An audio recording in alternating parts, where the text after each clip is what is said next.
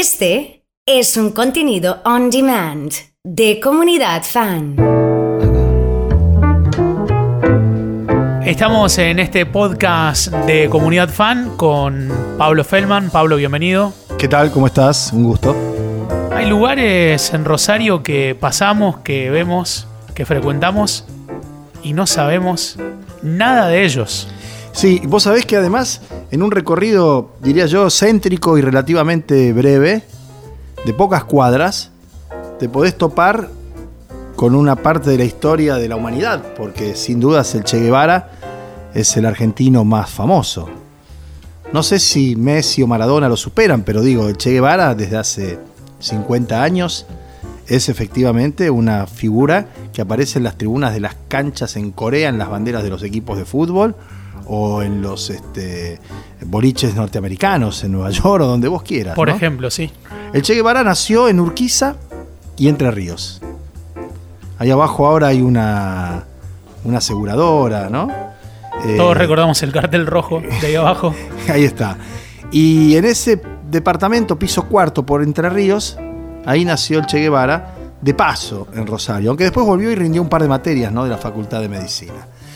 Vos te vas por Entre Ríos y llegás a calle Córdoba. Y bajás caminando por calle Córdoba. Y antes de llegar a Sarmiento, a mano izquierda hay un gran bazar, que antes fue un templo y que antes fue el célebre cine Radar de. Rosario. Sí. Pero antes de eso había sido el solar, la casa, donde nació Lisandro de la Torre. Y ahí hay una placa que todavía se conserva y que la gente del bazar tuvo el buen tino de recortar su escenografía exterior para que quede.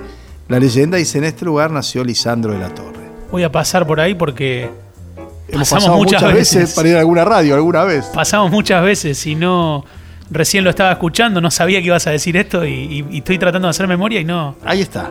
Seguís por Córdoba, vas hasta el bajo, atravesás la plaza, pasás esa belleza que es el correo, doblás a la derecha y por Buenos Aires, antes de llegar a la esquina de Rioja, hay como una recoba donde había un bar que se llamaba Zurro, de los años que yo era muy joven. En ese lugar hay una placa también que dice, en esta casa escribió la mayor parte del Martín Fierro, José Hernández.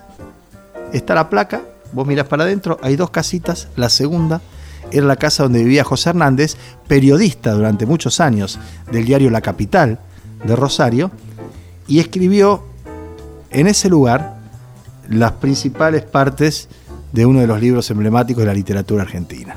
Vamos a preparar más, eh, más circuitos para recomendar y contar. Va a ser un gusto.